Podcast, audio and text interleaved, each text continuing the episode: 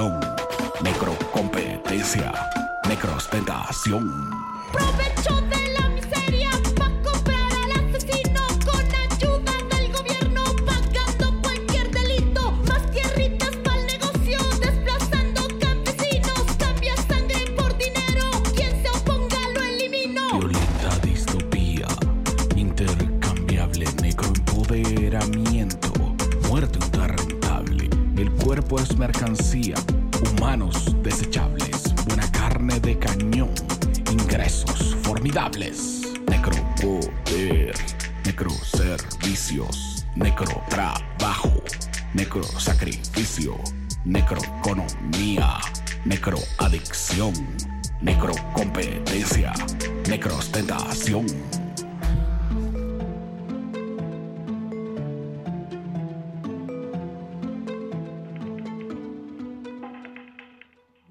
Noches. Estamos aquí en Crónica para otra conversación drogadicta. Y pues primero quiero decirles, ¿todos bien? es que hemos tenido un día, ¿sí o no? Nadia Granados, invitada especial de la noche. Tú, estás de, tú eres de Bogotá. ¿A dónde te agarró este temblor el día de hoy? Bueno, hola. Eh, pues el terremoto me, me, agarró ahí llegando al mercado de Sonora. Íbamos caminando. Nos fuimos caminando pensando en qué podía pasar, pero fue terrible cuando tembló justo casi a la misma hora que en el 2017, ¿no? Casi a la misma hora, o sea, después del simulacro una hora después prácticamente. Está muy surreal, ¿no? O sea, dicen eso de, de, México, que del surrealismo, y pues hoy lo vivimos, cabrón. Eh, no te presenté, pero estoy aquí en el estudio en la colonia San Rafael en Radio Nopal con Nadia Granados, también conocida por sus fans de todo el mundo, como la fulminante, la gran performera.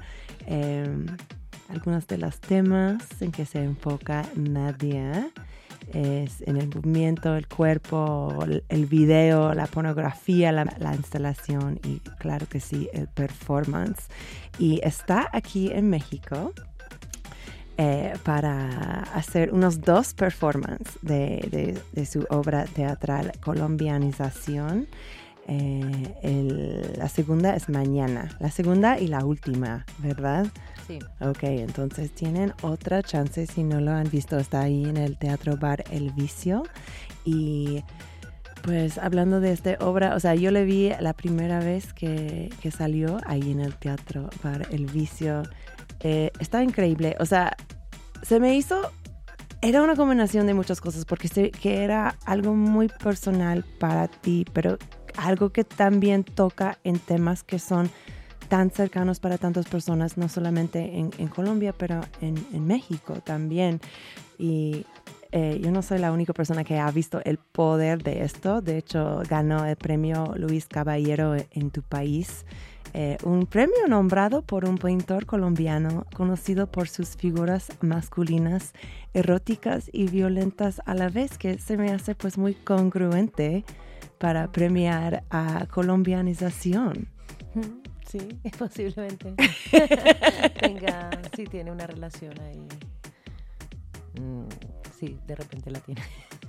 Qué interesante. Pues Nadia, eh, antes de irnos a esta gran obra, eh, vamos a profundizar un poco más en ello, pero primero quiero saber más de ti. O sea, ¿qué fueron tus primeras performances? O sea, los primeros, o sea, dentro de tu definición, no tiene que ser tus primeros performances, pues en un espacio de arte como mm. reconocido, tradicional. Pues de pronto las primeras veces que hice como transgresiones en espacio público, era muy pequeña, tenía 13 años y salía a caminar. Me decían loca porque hablaba sola. Y lo hacía ¿Te decían loca por andar sola? Por caminar sola y hablar sola. Caminaba y hablaba sola cuando tenía 13 y lo hacía todas las noches así. Caminaba una hora por la calle. Y cuando me gritaban loca yo pensaba, pues, sí, claro. Pero lo estabas haciendo como... Lo hacía con más intención. No, lo hacía porque me gustaba, pero después cuando vi que había gente observando y que les molestaba o se estaban metiendo conmigo, pues eh, me, me, parecía que, pues que sí, yo tenía derecho a ser así y que pues no era como ellos efectivamente. Y, y hacía más de lo que actuaba. O sea, lo hacía con más, me hacía más la rara, hacía, lo hacía más gestos extraños cuando me veían. Entonces ahí creo que empecé como a, hacer un poco así, como a, tener en cuenta que sí, uno hace ciertas cosas que, que pueden, digamos, em, desestabilizar la, la, normalidad. ¿Sí? Una niña de 13 años no sale de noche a caminar, a hablar sola. De hecho, yo no sé por qué salía sola de noche y me dejaban, pero... ¿En qué parte de pues Bogotá creciste? En Fontibón se llama. Es como un barrio, Santa Cecilia es un barrio popular así como de, casas que crecieron con el tiempo. Entonces, ¿te gustó ser percibida como diferente? Claro, sí, me, me parecía que, que sí, que a mí pues realmente la normalidad o la gente en general, lo, ese otro que me estaba gritando no me parecía que yo quisiera ser como ellos. Entonces, ¿en este momento fue arte para ti? O sea, estabas pensándolo así. Era una niña pequeña.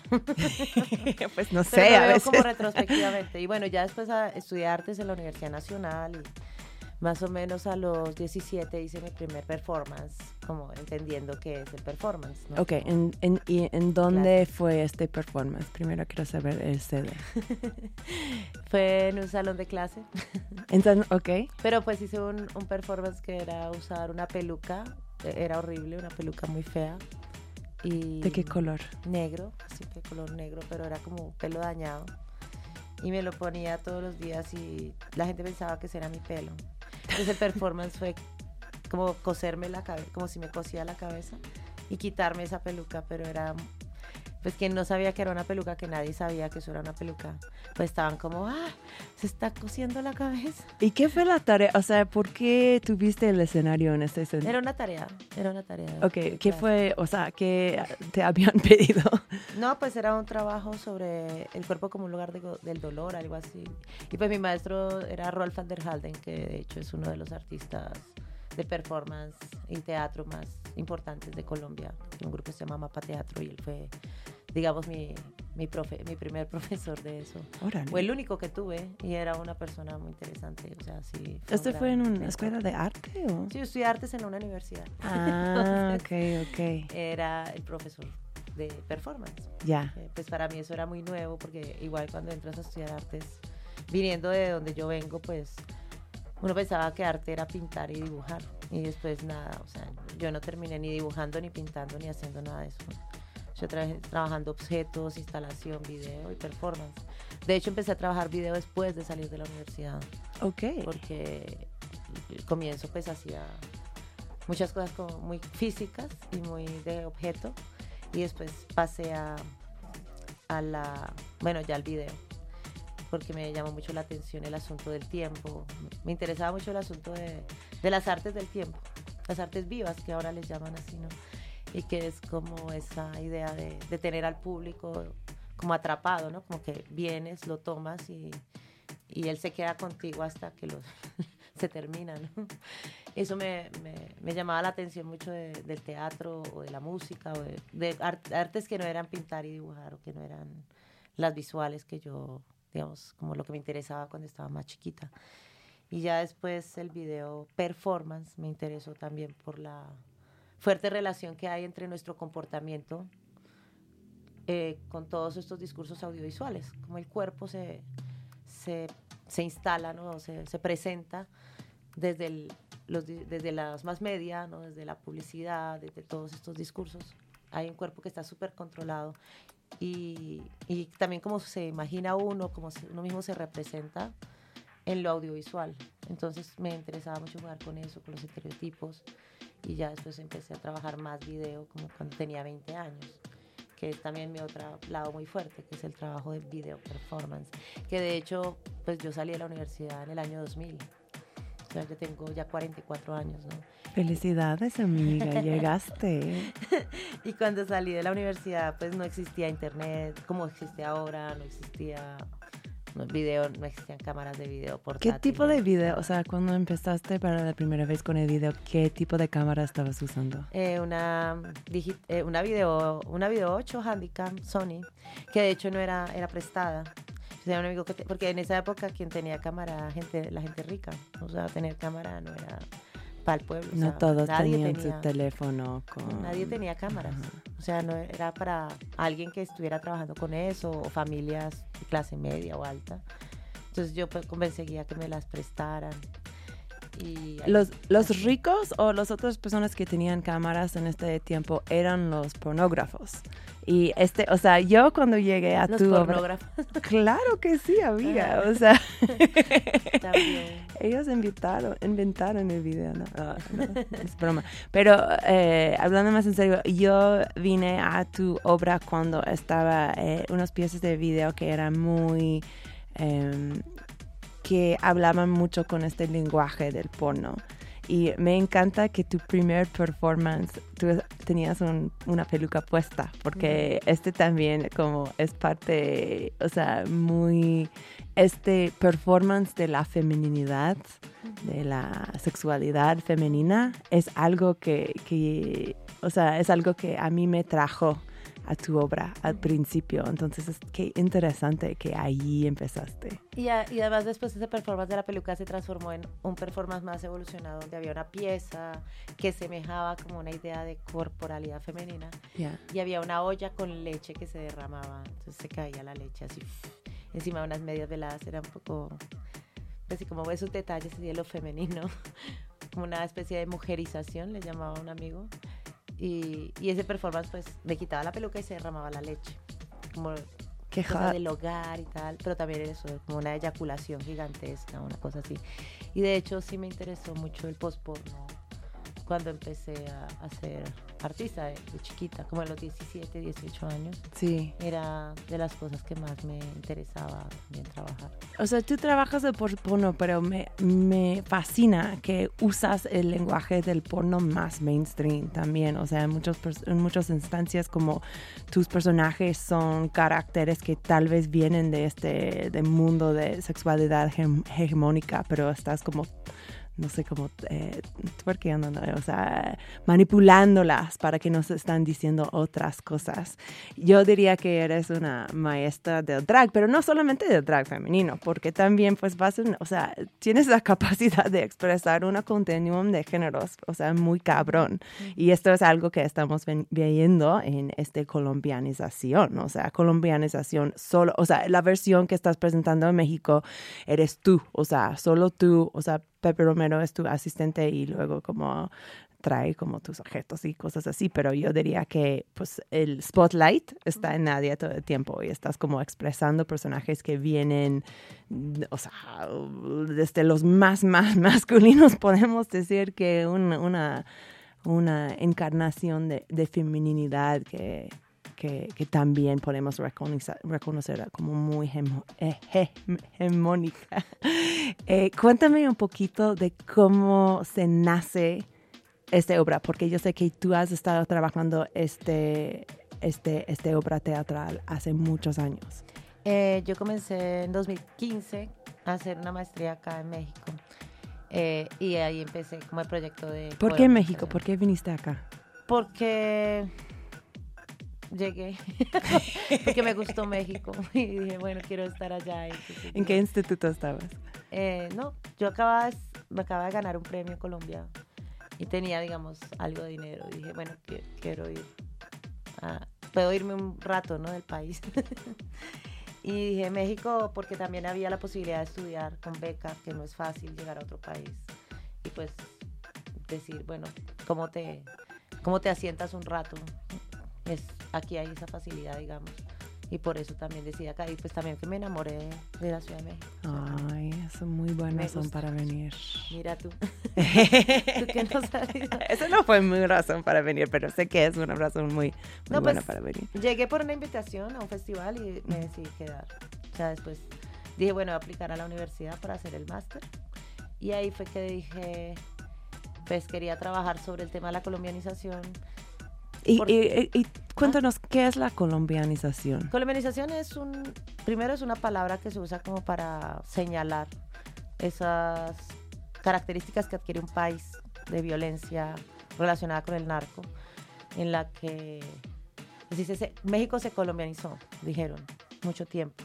Entonces cuando dicen se colombianizó significa que empezaron a, a verse estas prácticas necropolíticas en la ciudad, también esa relación entre el Estado, la corrupción y el narco. O sea, todo como que unas prácticas también, como ¿Cuándo se, violencia. ¿Cuándo se colombianizó México, tú dirías? Yo creo que por la época de Calderón, Ok. fue que estaba empezando a usarse mucho A palabra. comienza del guerra contra las Pero drogas, de, claro. De hecho, en los 80 hay un hombre que escribió un libro que se llama La colombianización de México. Órale. En el 85 hay un libro que se llama así. como- es muy viejo y ya estaba hablando de eso. Hizo Wow. un libro. Y que ya, ya está viendo esas dinámicas. Empieza a hablar de esas dinámicas ahí. Entonces, es una palabra que se usa de una manera muy, ¿cómo se dice? A la ligera. ¿no? Mm. Y luego también la, pala- como la palabra narco, narco, el, el sufijo narco, que, que se vuelve narco noticias, narco perro, narco fosa, narco pared, narco cementerio, narco, o sea, todo es narco.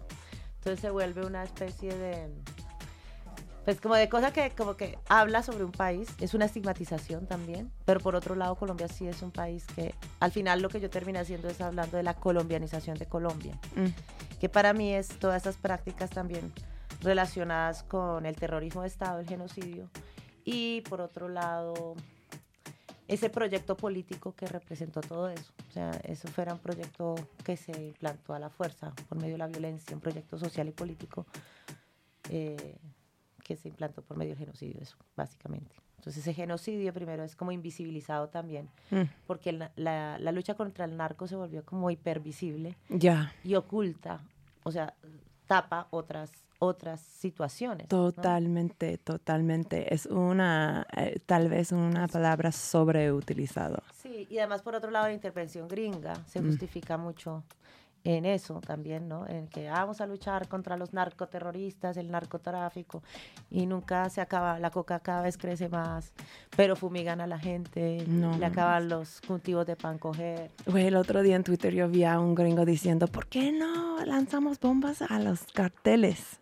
Y yo dije, oh my God, es que sí es un concepto que se usa para cubrir muchas cosas mm. complicadas, ¿no? Sí, a la larga también. Sí, porque hay exactamente sí es un problema, pero también es un problema la, la ilegalidad. Mm. O sea que efectivamente ese negocio es importante y es grande porque es ilegal. Porque pues cocaína se puede preparar como, no sé, se prepara mole. No, una cosa se prepara mole, pero pues no es un proceso tan complicado. ¿no? Es una planta que se transforma en algo y se vende. Claro. Entonces es muy raro que una cosa que vale en Popayán un dólar en Europa valga 100, ¿no? Claro. o sea, un gramo de cocaína vale más. 100 o 150 y es, un, es ridículo porque pues su, manufactura no es, no es gran cosa hacerlo, ¿no? Pero luego el tráfico y todo lo que implica eso es el negocio, ¿no? Y ahí es donde entran, por ejemplo, todas estas masculinidades de las que hablo en el, en el, en el proyecto de colombianización, ¿no? Que son toda esta espiral de de personas que se involucran en ese negocio de la violencia, no solo en el del narco, sino en, los negocios que tienen que ver con esos con esas estructuras de violencia que a la larga después se desdibujó. Y, o sea, el proyecto no tiene que ver solo con el narcotráfico. No, totalmente. y, quiero hablar muy al profundo a uno de tus personajes masculinos que, que llevas al escenario en colombianización, pero creo que primero me encantaría em, tomar un breve break musical. Hemos estado escuchando todo el show a la obra de B-Clip, un productor colombiano también, con el cual eh, trabajaste en esta obra. Eh, empezamos con una canción que se llama Gente de Bien, que, que, tiene a ti y Broly Banderas. ¿Quién es Broly Banderas? Porque está en varios de estas rolas. Eh, Broly Banderas es el sicario más famoso de las redes sociales. ¿Hora? Ah, Broly, claro. Yo llegué a él por no sé, por estar, en toda la, yo hice una investigación muy larga, entonces entre cosa y cosa encontré, me encontré con Broly. Oh, la, vamos a hablar más de Broly en la próxima eh, eh, sección, pero qué chido. Em, ¿Cómo antes de, eh, puede ser que vamos a tener a, a B-Clip en una llamada? Puede ser, si lo logramos, si, si vencemos a la tecnología, vamos a tenerlo en la próxima sección. Pero antes de que él viene, em, ¿cómo pasó esta colaboración entre tú y él? O sea, ¿cómo llegaron a estar como armando? Porque me encanta, porque son canciones que vienen de este hasta rock. O sea, es una soundtrack divino de esta obra.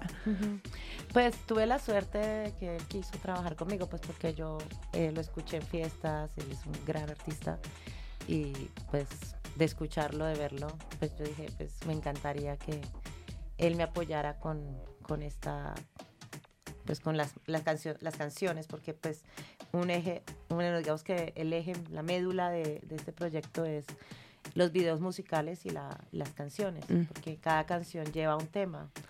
Entonces esa traducción a las músicas urbanas, pues tenía que serlas con el mejor y pues afortunadamente Vicky me dijo que sí. Y pues le conventé, hablamos, pero le puedes preguntar un poco a él. Claro, Yo claro. creo que él sí va a estar con nosotros. Ok, perfecto. Pues vamos a tocar otra rueda de esta producción que se llama Capitalismo Gore. Eh, con este Broly Banderas featuring La Fulminante, y luego regresamos con más crónica en Radio Nopal.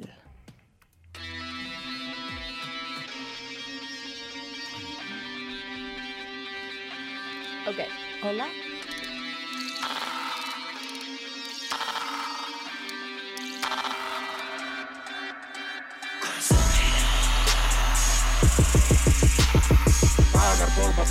Para comprar todo lo que quiero puedo consumir.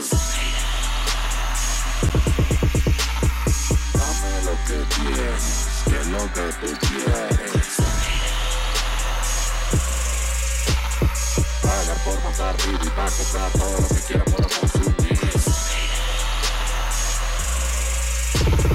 Muerto y progreso así se vuela aquí. Cuerpos en bolsas descuartizados, calles troncos descabezados. Mensaje de terror, todos atemorizados, ruedan cabezas de cuerpos bien, bien, bien decapitados. Mundo cruel, sin piedad, devengando por disparar. Puedo soñar, puedo pagar para conseguir, puedo matar.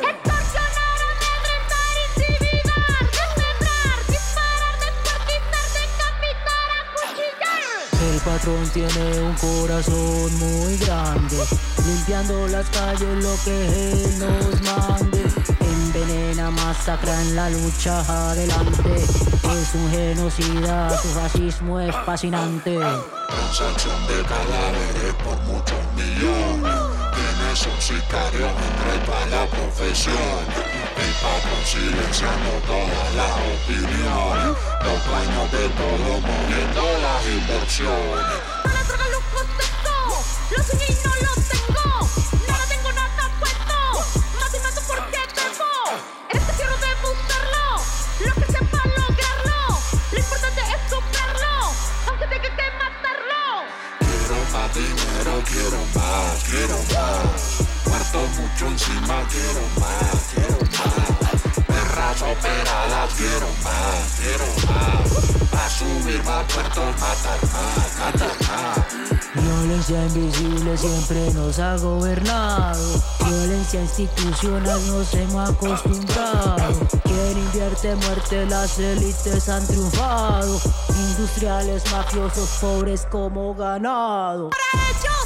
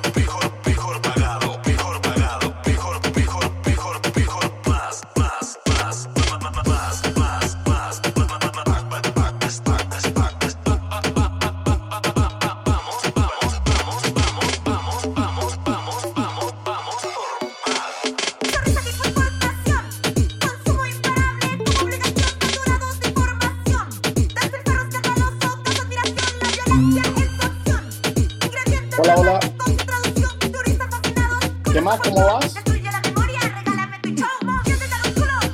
¿Me, me escuchas bien? Sí, súper. Aquí los deportes. Colombianos, bienvenidos al futuro. Bajar impuestos, subirse años. Mano, baby. Corazón grande. Estamos regreso en Crónica. Yo soy Kat Donahue y estoy aquí con Nadia Granados. Em, ya, perdón. Y tenemos una sorpresa para ustedes. Tenemos B-Clip en línea. B-Clip, ¿me escuchas? Sí, te escucho perfecto. ¿Me escuchan bien allá? Sí. Hola, compadre. Yeah. Saludos a la gente por ahí. Por ahí vi a- a- al bebé mayor Pepe Romero. Aquí, un saludo a mi compadre, a mi, a mi comadre, perdón, Nadia Granado. También comadre que tenía rato que no la veía. Sí, compadre, hace rato. De algún traición por ahí. Qué ¿Cómo va la bueno. causa? Ah, Saludos a sí. Todos. A Claro, lo mejor claro. nos conocimos por traición, entonces Sí, yo también sí, estaba... claro, claro. Ok, estuvimos pensando en esto.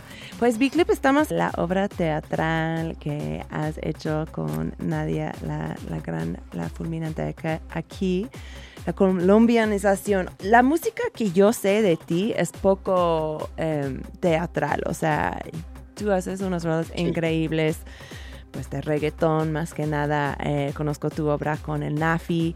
Em, ¿Qué te atrajo a, a trabajar con Nadia en colombianización? Bueno, te cuento. eh, la verdad es que eh, yo tenía, siempre he tenido como inquietudes eh, relacionadas mucho con la realidad colombiana y- y con un montón de, de hecho, la naturaleza, por lo menos del sello de Paria, que es uno de mis proyectos, diría como el bebé, eh, que es ese proyecto, digamos, que intenta eh, ser un sello independiente, pero más que hacer muchos releases, en realidad enfocarse en, en- en- en defender o en, generar conexiones para permitir que todo eso que ha sido un poco relegado eh, y que ha sido un poquito condicionado en relación al arte sonoro latinoamericano, pues se, se visibilice y, y tenga un espacio.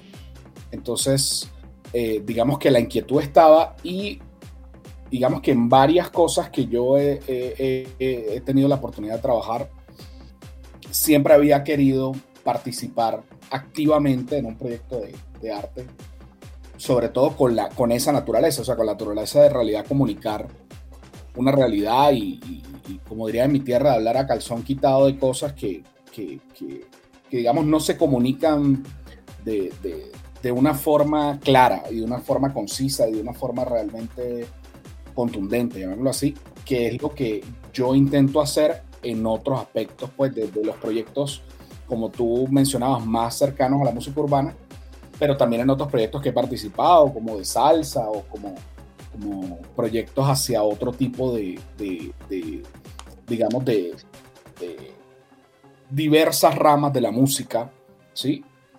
Y fue muy bonito porque ya, pues, lo que hace Nadia es algo que está establecido y es algo que, que tiene, digamos, un peso, o sea, su obra tiene un peso bastante grande y tiene, digamos, un, ¿qué te digo yo? Como, como, como unas bases, aparte de su historia de vida eh, real, eh, también como artista y la forma como ha desarrollado esos personajes como la fulminante y para llegar a este punto.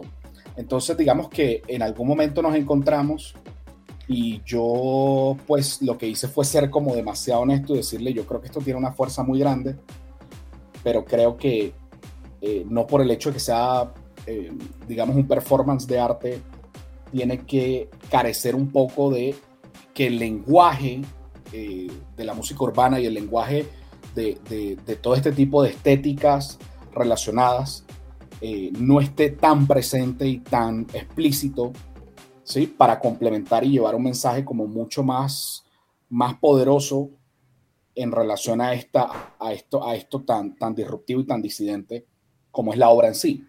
Entonces, digamos que nos juntamos más que para cambiar eh, o, para, o para generar un nuevo estilo de obra fue para juntar los lenguajes y entender cómo esa obra tan poderosa podía, podía traducirse a un lenguaje, llamémoslo así, mucho más cercano a los géneros o a los estilos que están inmersos un poco en la narcoestética, un poco en, en, o sea, están directamente relacionados con, con todo este tipo de temas, incluso con, con el machismo y con, y con todo este tipo de cosas. Entonces, como que darle un poco de, de, fuerza a, a, a, ese tipo de, contenido que ya tenía un bagaje tan contundente. Entonces, fue, fue muy bonito porque fue tener la oportunidad de trabajar juntos, de reestructurar letras, de crear un montón de cosas, pero sin que perdiera, digamos, el, el, lo que ya la obra en sí, que ya, pues yo, yo no llegué a, a,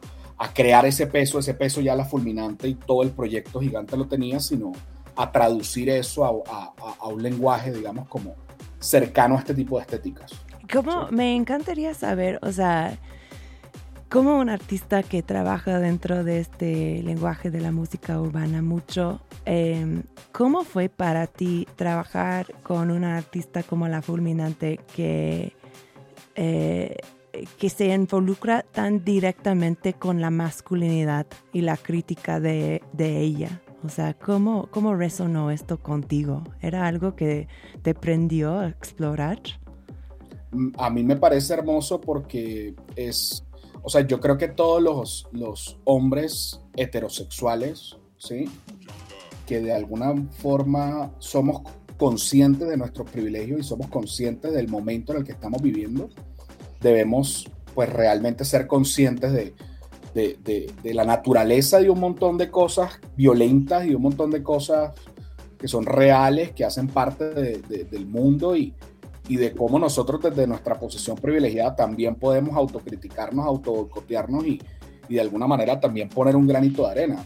Sí, o sea, yo desde que eh, ejerzo como artista y en muchas cosas que intento hacer, trato de, un poquito de generar ese tipo de, de, autocríticas y entender como un artista que puede valorar el gueto y puede valorar un montón de estéticas eh, periféricas y estéticas fuertes, pero también entender los problemas que eso tiene y también entender eh, cómo eso puede evolucionar o cómo eso incluso puede autocriticarse y entender que, que, digamos, hay nuevas manifestaciones. Entonces, para mí es, es increíble porque cuando nos sentamos a hablar con Nadia, pues nosotros no diría que chocamos, sino que comenzamos a hablar de cosas y ese tipo de cosas nos hace entrar en conciencia, por lo menos, de de la, de la parte de ella, de algo realmente explorado hacia, hacia toda, todo esto tan complejo de la, de la masculinidad, ¿sí? Y todo lo que conlleva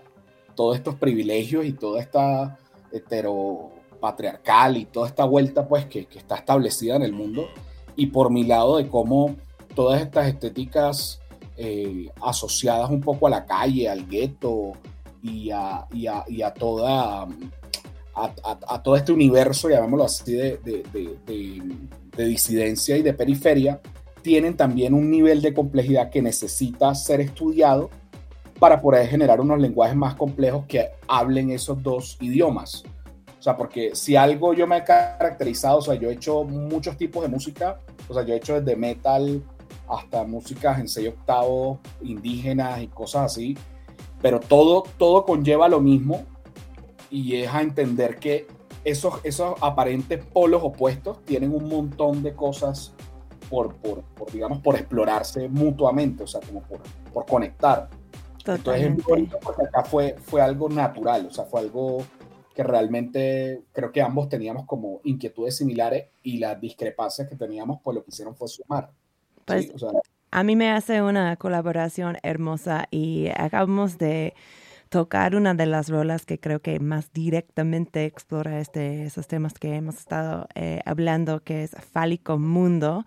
Em, y quiero como, eh, habíamos mencionado su nombre antes de, del break, pero tienen un, un colaborador en el, en el soundtrack aquí que también está acreditado, que es Broly Banderas, que mencionamos brevemente, pero me encantaría eh, si entre los dos nos puede presentar a Broly para la gente que, que no saben quién es y, y, cómo llegó a estar asociado con colombianización. Eh, pues Broly es el, bueno, es el sicario más famoso de las redes sociales y de hecho es una de las voces de, de, de, las canciones, ¿no? Pues que las interpretamos. De varios. Son varias voces también. Y pues es este muchacho que, que de alguna manera es como el, el que lleva todo el peso también de la muerte, ¿no? Como, no solo como ejecutor, sino también como quien muere eh, usualmente y que hay como esta imposibilidad de futuro para él y, y, pues hay muchos muchos temas alrededor. Bueno, Broly pues también es un monólogo, ¿no?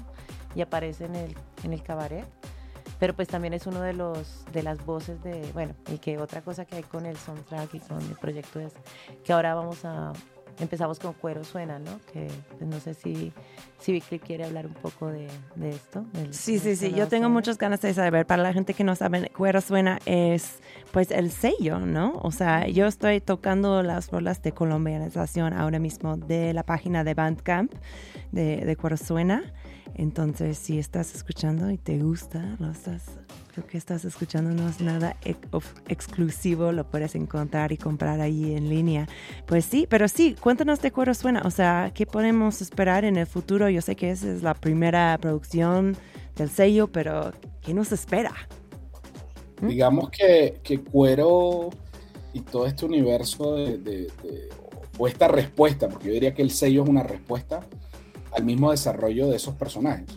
O sea, lo que empieza Nadia con la fulminante y que comienza a evolucionar y comienza a convocar eh, personajes, ¿sí? Y estos personajes tienen su propia identidad y estos personajes también, digamos que tienen su propia cosmogonía y también si uno analiza un poco las canciones que hasta ahora están disponibles, uno se da cuenta que esos mismos personajes, o sea, ese mismo Broly Bandera, pues tiene varios matices, o sea, desde el tal vez el, el, el, sicario que está empezando hasta el narco que, que ya está un poco más posicionado o el, o el...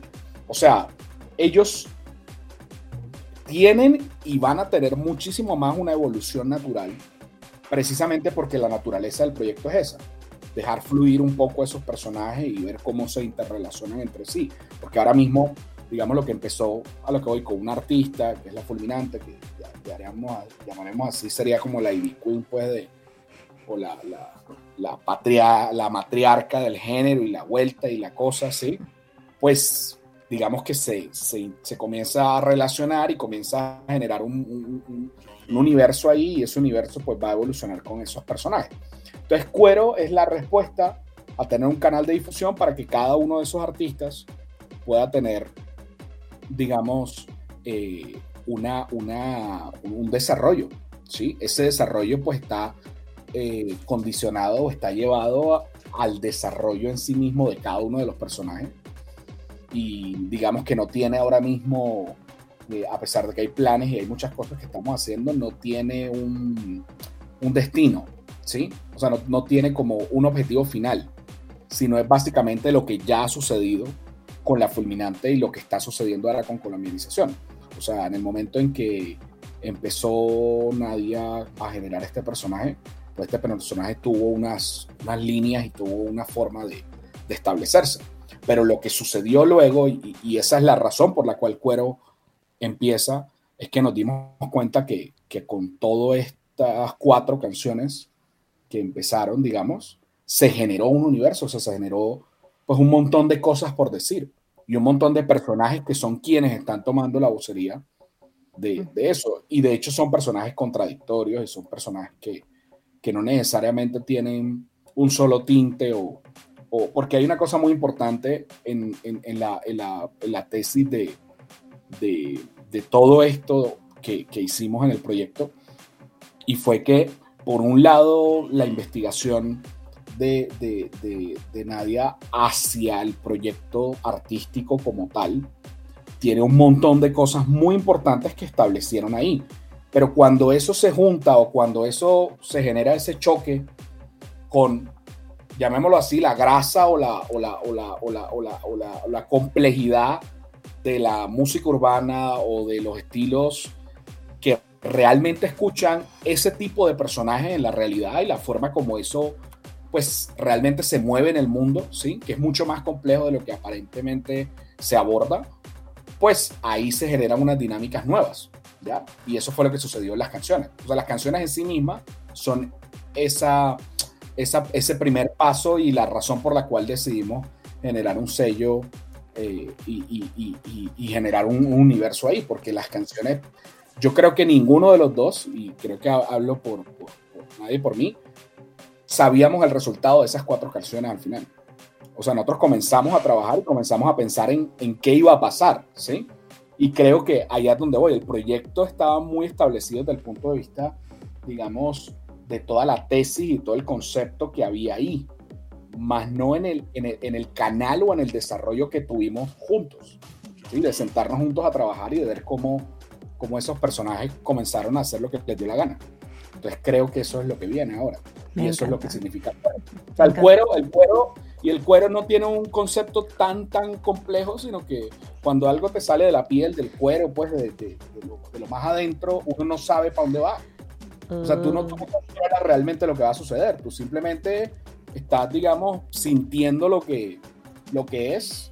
Y creo que para mí, de una manera, creo que es un poco, un poco simplista, o sea, sí, pero es lo que yo siento cuando yo veo un performance de nadie, o sea, a mí me, me, me mueve, ¿sí?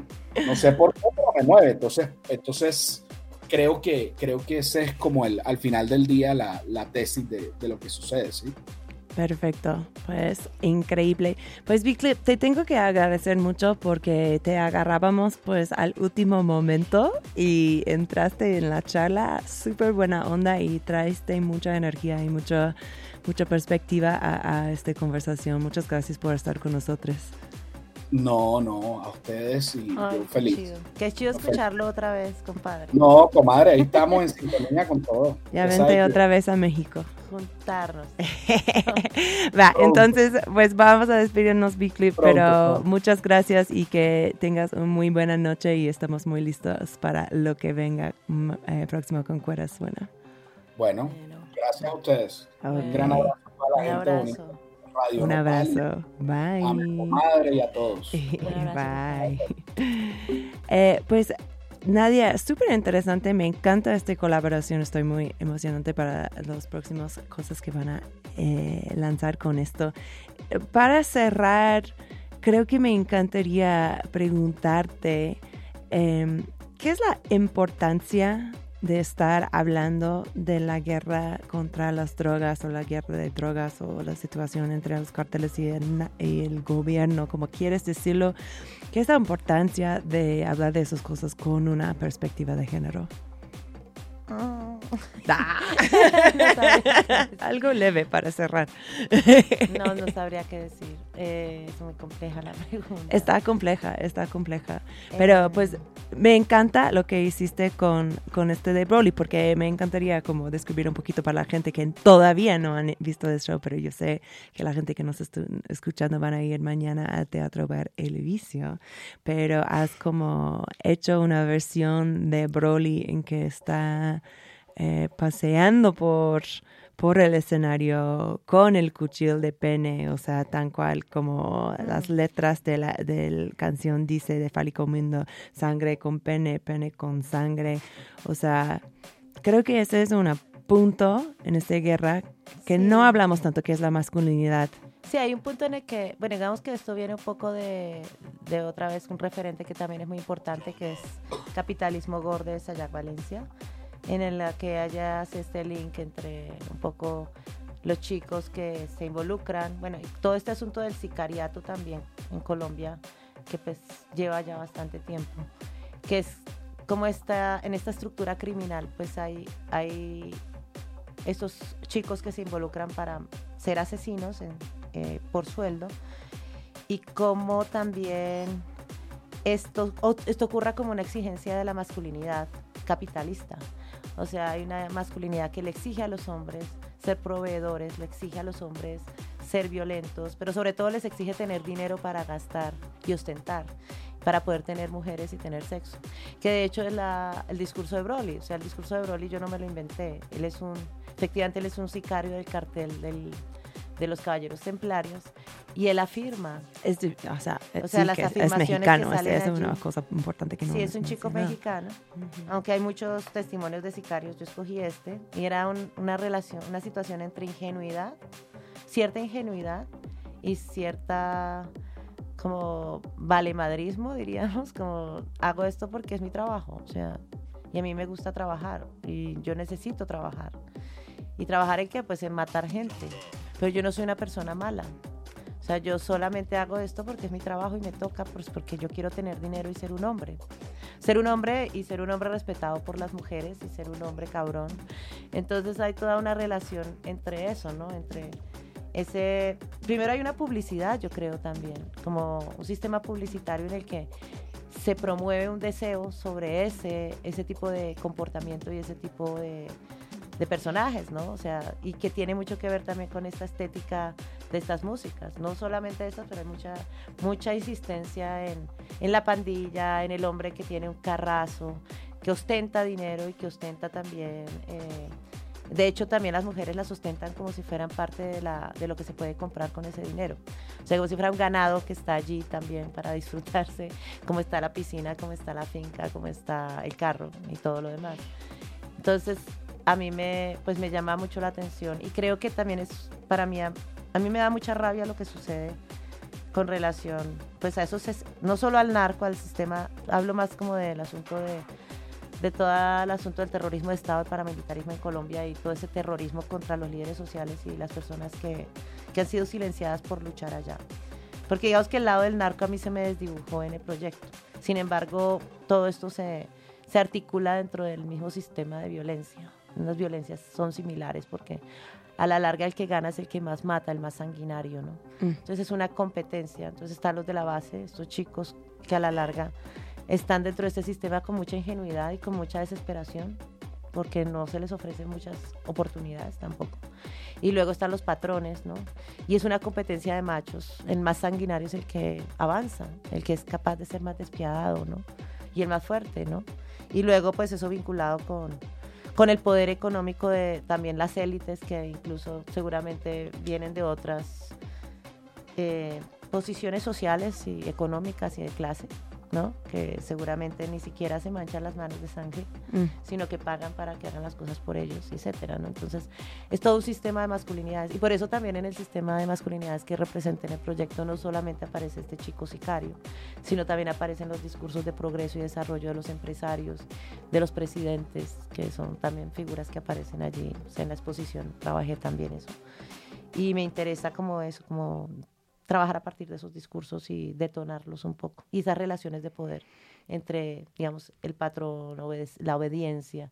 Y volviendo al tema, por ejemplo, del genocidio, que es la palabra más grande, porque La más pues, dentro grande. de todo lo que ha pasado, ese genocidio es algo que, que apenas ahorita se está como saliendo a la luz, ¿no? Claro, como y creo que es muy importante vos sos lo- como la tuya que están diversificando pues este, este discurso y esta conversación. Entonces, muchas gracias. y pues lo he dicho miles de veces, pero si no lo han visto el show, vayan a verlo mañana en Teatro Bar El Vicio. Eh, Nadia, hemos llegado al fin del programa, pero te quiero agradecer profundamente por hablar de este proyecto. Yo sé que es algo que, temática que te ha tocado profundamente a ti, a tu vida y pues gracias por compartir tus pensamientos al respecto con, eh, con nosotros.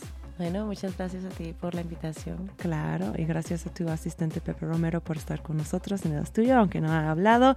Gracias a Radio Nopal por siempre ser la sede de estas conversaciones drogadictas. Quédate aquí para ir esencia programada con el amigo Horacio Valpoda después.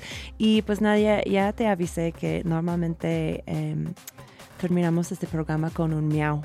Ah, y bueno, eh, antes de miau, quiero decir que hemos estado tocando de fondo eh, unos tracks por Nick León, por su álbum Delirio. Y pues ya, ahora sí, es hora de miau, güey. Uno, dos, tres. Miau.